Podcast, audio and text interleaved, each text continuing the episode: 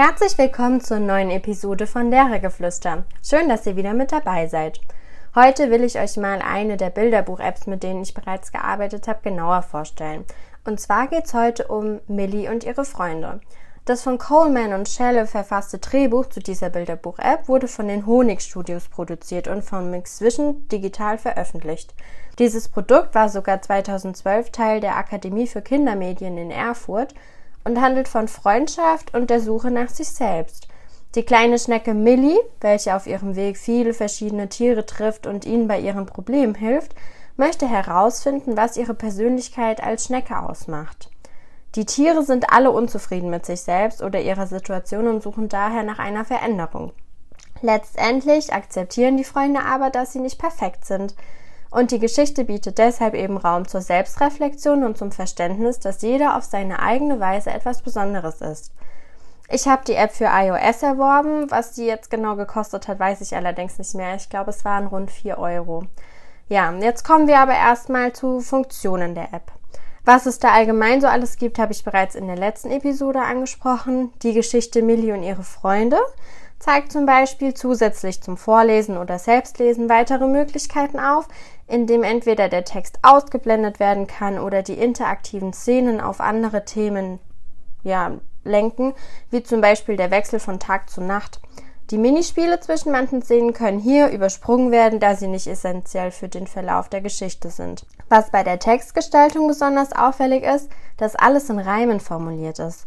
Um sprachliche Besonderheiten zu entdecken, eignet sich diese App also dafür hervorragend.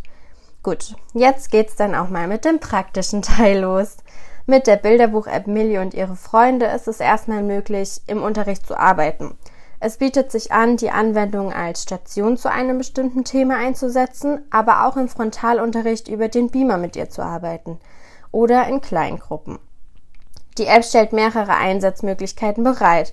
Entweder kann der Fokus auf den Text und somit auf die Erforschung der Sprache gelegt werden, aber auch auf andere Themenbereiche, die die App anspricht. Beispielsweise kann die erste Seite der Bilderbuch-App gut ohne Text genutzt werden, um den Verlauf der Sonne zu demonstrieren. Die Anwendung bietet insgesamt ein breites Spektrum, wodurch die Kinder eben auch eigenständig im Fächerverbund Sachunterricht selbst entdecken und arbeiten können. Ebenfalls in der freien Lesezeit kann die App gut eingesetzt werden. Es besteht auch die Möglichkeit, spezifisch auf literarische Aspekte einzugehen und nicht nur über den Inhalt zu sprechen, sondern auch eine persönliche Involviertheit oder die Perspektivübernahme eines der in der Handlung vorkommenden Tiere einzunehmen. Der besondere Aufbau des Textes eignet sich außerdem gut, um auf die sprachliche Ebene zu gehen, wie schon erwähnt, und die Kinder für Reime zu sensibilisieren. Dieses Potenzial sollte in jedem Fall genutzt werden. Und wie das ablaufen kann, erfahrt ihr jetzt. Wie habe ich die Bilderbuch-App Millie und ihre Freunde denn überhaupt eingesetzt? Nun ja, zuerst haben die Kinder in kleinen Gruppen eigenständig die App gestartet und die Geschichte zum Teil von der Vorlesefunktion vorlesen lassen, aber auch selbst gelesen. Es gab zwischendurch immer mal wieder kleine Fragen zum Inhalt, um das Textverständnis zu prüfen und den Zusammenhang der einzelnen Szenen aufzuarbeiten, da die Geschichte wirklich sehr viele Informationen enthielt, welche für den weiteren Verlauf einfach super wichtig waren. Nach einigen Seiten wurde die Geschichte dann gestoppt und die Kinder führten mit mir ein literarisches Gespräch. Also es ging um den narrativen Inhalt und den Bezug auf sich selbst, also subjektive Involviertheit und Perspektivübernahme. Danach fokussierten wir uns auf sprachliche Aspekte, um zur Geschichte passende Reimwörter zu finden und eigene Gedichte zu verfassen. Das war so schwierig, sage ich euch. Dazu haben die Kinder jeweils kleine Bildkarten bekommen, das waren einfach Screenshots der App und versuchten dazu etwas zu schreiben. Zur Differenzierung haben manche Kinder einfach passende Wörter und ähm, dazu das passende Reimwort gesucht, statt eine komplette Geschichte zu schreiben. Die Gruppe war, was das anging, nämlich echt bunt gemischt. Die Ergebnisse waren dementsprechend auch mega unterschiedlich, trotzdem super abwechslungsreich und unterhaltsam. Ja, und was noch eine Möglichkeit für die anschließende Arbeit wäre? Selbstreflexion. Millie will in der Geschichte herausfinden, was sie selbst ausmacht und was sie eigentlich kann. Sie zweifelt, weil ihr nichts einfällt. Und dadurch, dass sie allen anderen hilft, merkt sie nach und nach, wo überhaupt ihre Stärken liegen.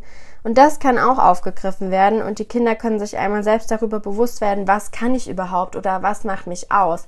Das wird je nach Gruppe besser oder weniger gut gelingen, ist auf jeden Fall ein Versuch wert. Ich habe das mit den Kindern nämlich auch gemacht und ja, eine hat dann gesagt, ja, ich kann laufen. Und danach tanze ich manchmal. Okay.